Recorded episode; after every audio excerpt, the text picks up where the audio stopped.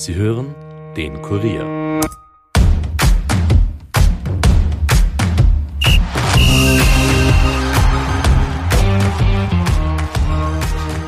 Jetzt ist es also soweit.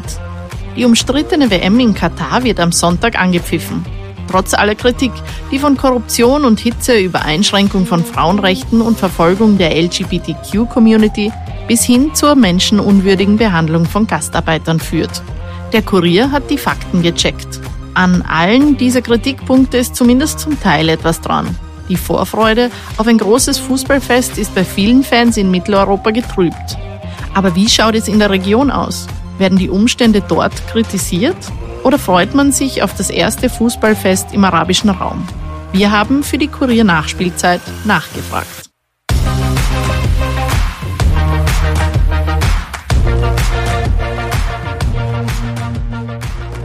Hallo und herzlich willkommen bei einer neuen Folge der Kurier Nachspielzeit.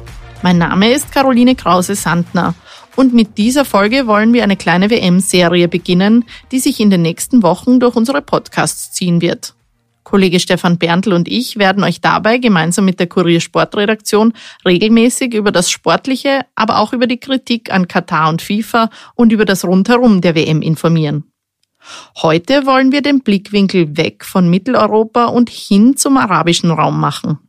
Dafür haben wir den Nahostexperten und Islamwissenschaftler Guido Steinberg eingeladen. Er forscht in der Stiftung Wissenschaft und Politik in Berlin über die Region. Ich werde ihn gleich fragen, was die WM für die Golfregion bedeutet, wie die Kritik dort ankommt und warum Katar die WM um buchstäblich jeden Preis haben wollte. Ich begrüße Guido Steinberg in Berlin. Hallo, Herr Steinberg. Ja, hallo.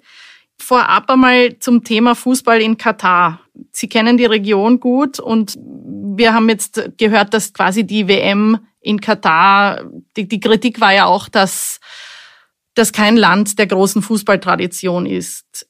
Wie ist das denn? Freut man sich dort auf dieses Ereignis? Ja, äh, also aus katarischer Sicht ist das, äh, ist das nicht nur ein ganz großer sportpolitischer Erfolg, sondern das ist natürlich das Ereignis, äh, vielleicht sogar der katarischen Geschichte. Mhm. Die Kataris, so wenige es auch geben mag, sind absolut fußballverrückt.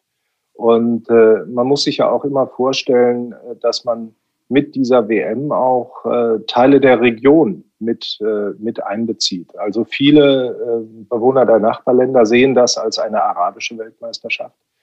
Und sie freuen sich darauf, dass zum ersten Mal eine solche im Nahen Osten und vor allem natürlich in der arabischen Welt stattfindet. Also das mit der fehlenden Fußballtradition, das gilt natürlich für Katar. Äh, das gilt allerdings nicht, äh, nicht für alle für alle Nachbarländer. Mhm. Und äh, die freuen sich auf dieses Event doch sehr. Mhm. Und Sie haben jetzt gesagt, ein sportpolitischer Erfolg. Es wurde auch schon viel darüber gesprochen in den letzten Wochen. Vielleicht äh, nochmal kurz, was ist es, das Katar damit erreichen will? Also sind diese großen Ziele politisch oder wirtschaftlich? Wie kann man das zusammenfassen? Also in dieser Weltmeisterschaft kommen für Katar ganz unterschiedliche Motive zusammen. Und ich denke, dass das wichtigste Motiv äh, in der katarischen Politik seit spätestens Mitte der 90er Jahre ist, aus der Anonymität herauszukommen. Ähm, Katar äh, hat damals die regionale Situation analysiert, hat vor allem den Überfall Iraks auf Kuwait von 1990 sehr genau ähm, untersucht. Und äh, sie sind dabei zu dem Schluss gekommen, dass Anonymität ähm, fehlende Bekanntheit, äh, fehlende, fehlende Bündnispartner weltweit, dass die ein Problem darstellen können, wenn man in einer solchen Nachbarschaft lebt. Also wenn man mit aggressiven Nachbarn, wie damals Irak, heute Iran und Saudi-Arabien, zusammenleben muss. Mhm. Deswegen wollen sie weltweit bekannt werden. Und die Weltmeisterschaft ist da ein kleiner Puzzlestein. Katar setzt auf äh, verschiedene Strategien, aber eine Strategie ist es, ganz viele Sportevents ins Land zu holen, um damit das Land aus der Anonymität herauszuholen. Gleichzeitig aber natürlich äh, gibt es da auch, auch, auch wirtschaftliche und sportpolitische Interessen, die noch mit reinspielen. Mhm. Und dass da auch sehr viel negative Publicity dabei ist, vor allem jetzt in Europa und im Westen, im sogenannten Westen, das ist dabei nicht so erheblich. Verstehe ich das richtig? Nein, also äh, die Kataris sind äh, tatsächlich schockiert darüber, äh, wie negativ die Berichterstattung in einigen westlichen Ländern, vor allem in Deutschland und in Österreich ist. Ähm, sie sehen sich selbst als ein, ein äußerst liberales Land, das sehr gut geführt ist und das auf Kritik durchaus reagiert. Das mhm. Einzige, was sie nicht mögen, ist an den Pranger gestellt, bloßgestellt zu werden. Und dass das hier in den letzten Jahren geschieht, in Großbritannien, in Deutschland, in der westlichen Presse, dass vor allem viele Fußballfans so negativ reagieren, das können sie sich gar nicht erklären. Die sind bass erstaunt, äh, mhm. wie kritisch man Katar überhaupt sehen kann. Äh, viele, viele Kataris, die auch der Meinung sind, äh, dass, äh, dass die Situation ausländischer Arbeitnehmer beispielsweise tatsächlich schlecht ist, verweisen dann darauf, dass man doch mit ihnen reden könnte, dass dann, dass die Kataris reagieren und sie sehen sich tatsächlich eher als Teil dieser westlichen Welt, denn, denn als Gegner, äh, und man hat ja hier in, in Europa häufig das Gefühl, dass Katar jetzt in eine Kategorie gesteckt wird mit China und mit Russland. Das finden die Kataris mittlerweile, das muss man sagen, auch empörend und die Reaktionen sind, äh, werden immer aggressiver. Mhm. Inwiefern aggressiver? Ja, äh, es äh, macht sich da bei vielen katarischen Vertretern großer Unmut laut, ähm, gerade wenn man sich einmal den katarischen Botschafter hier in Deutschland anhört. Ähm, der ist kaum noch bereit äh, zu einem Dialog mit den Kritikern, ganz einfach deshalb, weil er sagt, wir äh, haben alle möglichen Dinge gemacht. Bei den ausländischen Arbeitnehmern ist die Situation heute besser als in jedem Nachbarstaat. Äh, die kommen freiwillig äh, und er sieht überhaupt nicht mehr die Grundlage für die, für die Kritik an Katar und reagiert dann auch häufig, zumindest in internen Gesprächen hier in Berlin, ähm, mit, mit, einer, mit einer scharfen Kritik an ähnlichen oder vorgeblich ähnlichen Phänomenen in Europa. Mhm.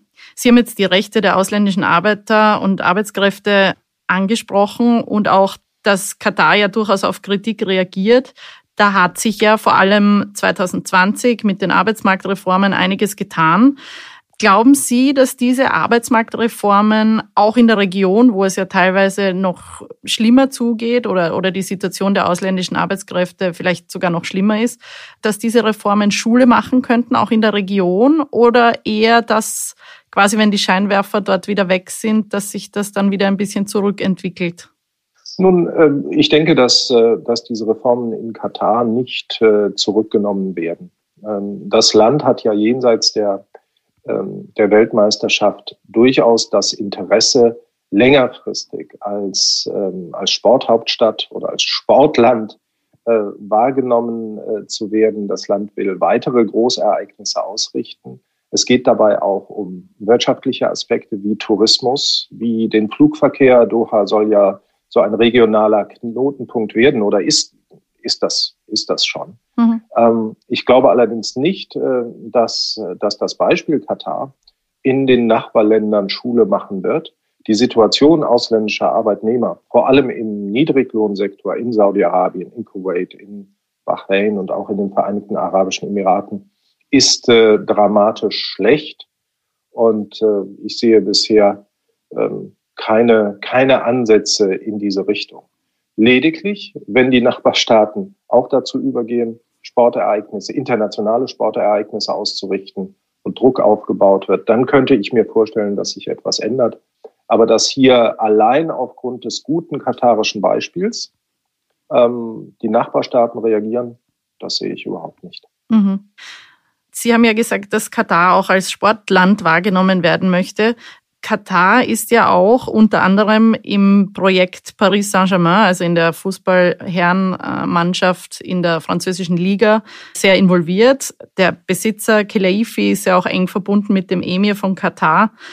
Ist dieses Projekt ein politisches Projekt auch? Also hat das mit der WM zu tun und mit, mit der Politik in Katar oder ist das einfach nur eine Investition, die man halt so macht? Ja, auch äh auch die Investitionen in Paris äh, Saint-Germain äh, sind, sind politisch wirtschaftlich. Äh, da gehen ganz, ganz viele, ganz viele Aspekte zusammen. Zunächst einmal muss man sich wirklich klar machen, ähm, dass der Emir, der in solchen Fällen die Entscheidung trifft, nicht ein Herr Khulaifi oder sonst jemand. Dass der Emir, aber auch sein Vater tatsächlich äh, sportbegeistert und vor allem äh, Fußball verrückt sind. Mhm. Das alleine würde schon als Motiv ausreichen, einen solchen Fußballclub zu kaufen.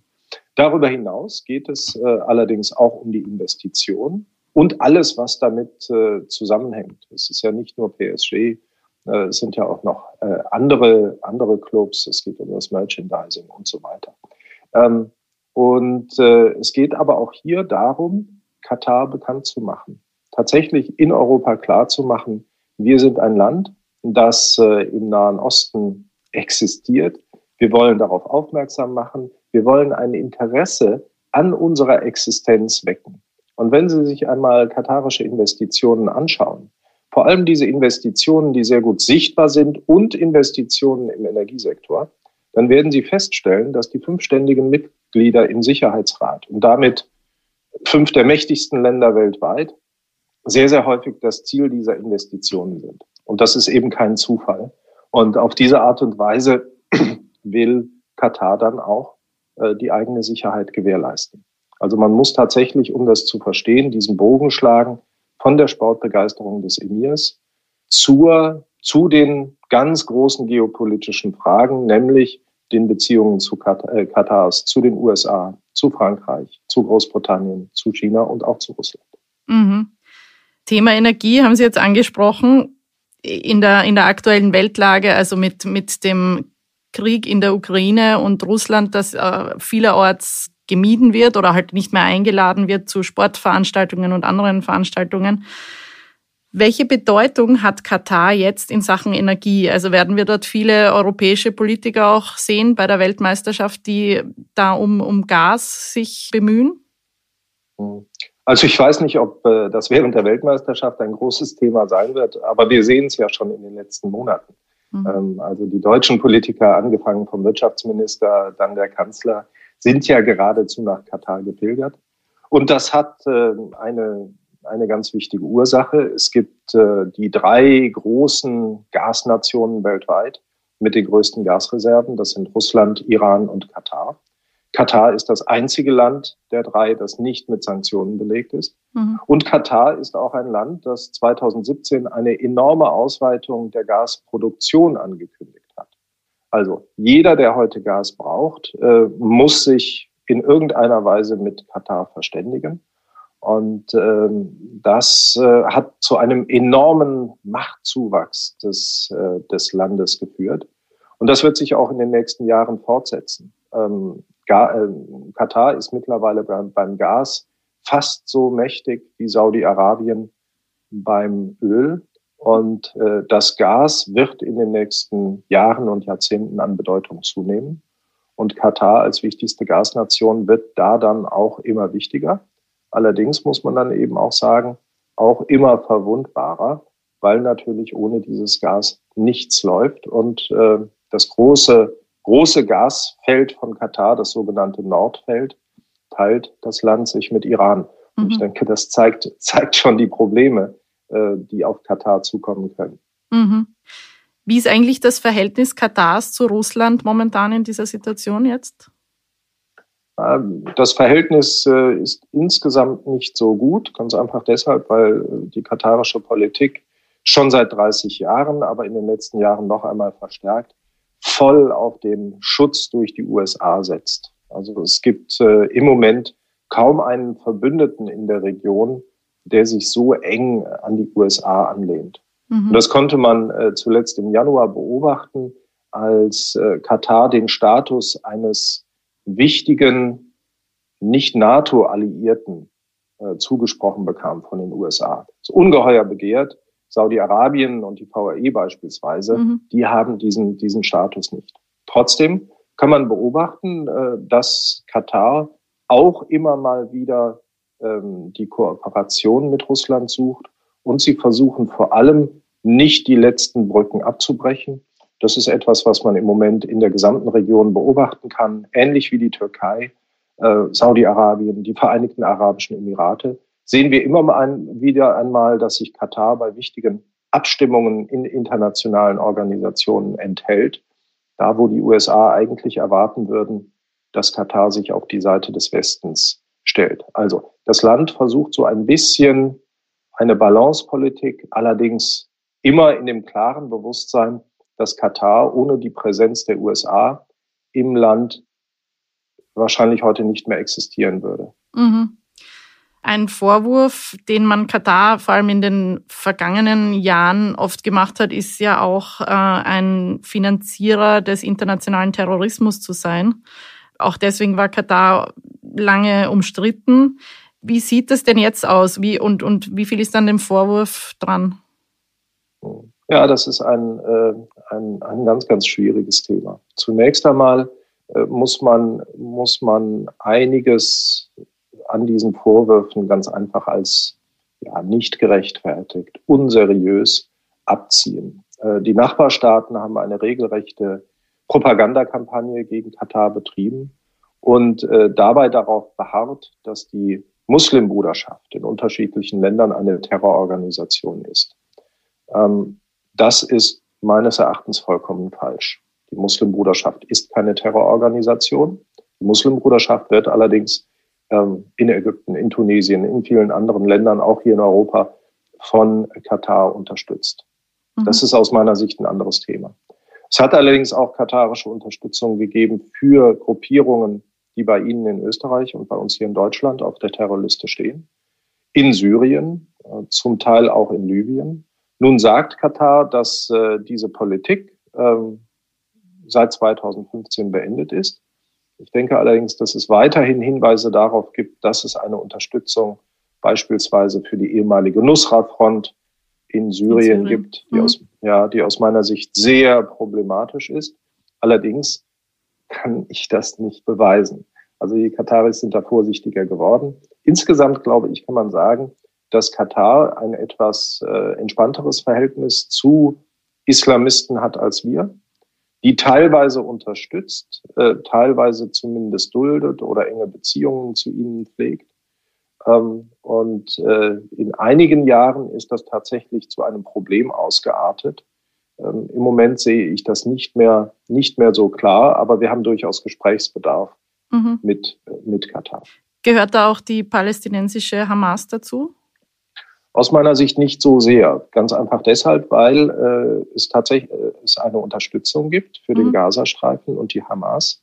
Diese Unterstützung allerdings mittlerweile eng mit Israel abgesprochen wird. Mhm. Also Katar hat da einen Beauftragten im Außenministerium, der ständig mit seinen israelischen Kollegen darüber spricht, wie denn Hilfe in den Gazastreifen gelangen kann. In der Vergangenheit war es so, äh, dass das eher eine unkritische Unterstützung der Hamas war beispielsweise 2012, als der Emir von Katar den Gazastreifen besucht hat.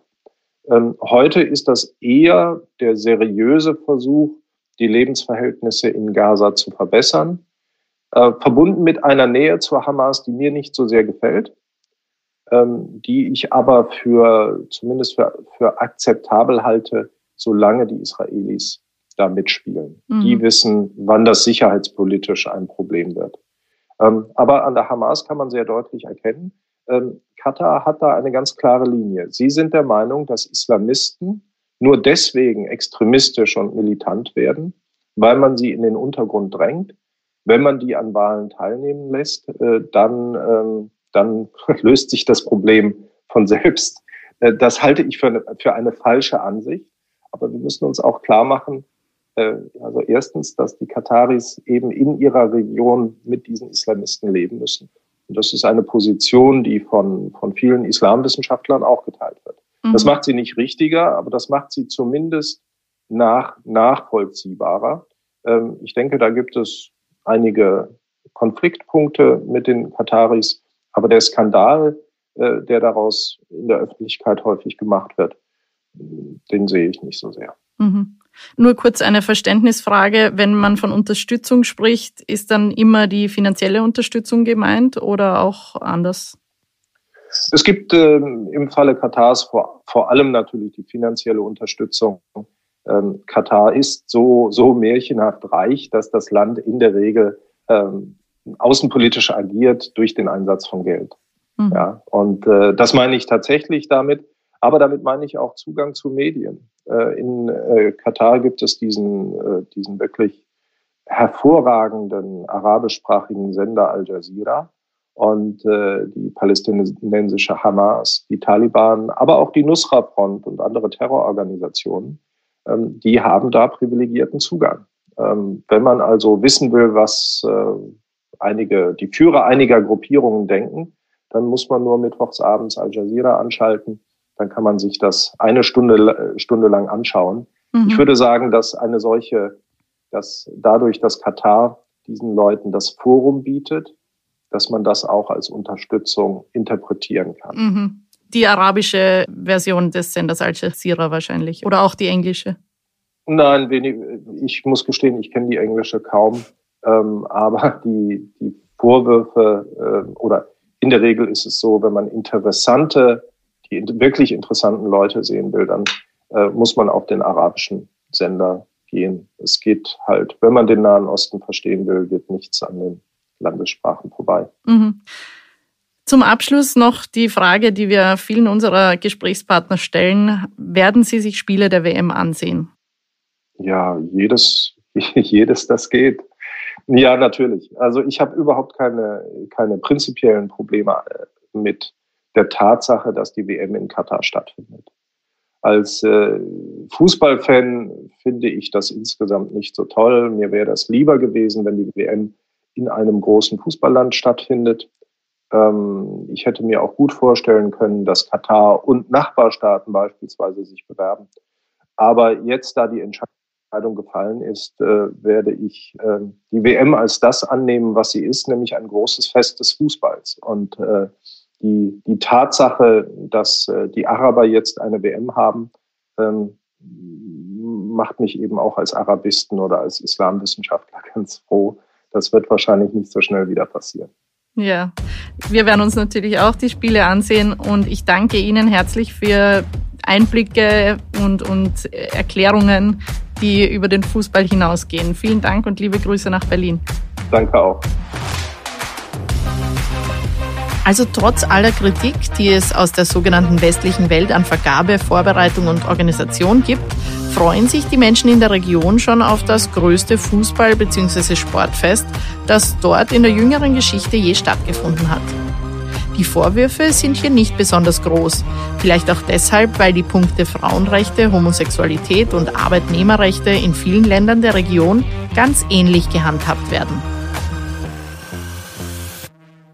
Der Kurier versucht in den kommenden Wochen jedenfalls den Spagat zwischen sportlicher und gesellschaftspolitischer Berichterstattung. Wir hoffen, ihr hört weiter zu. Caroline Krause-Sandner sagt Danke fürs Zuhören. Bis nächste Woche. Baba.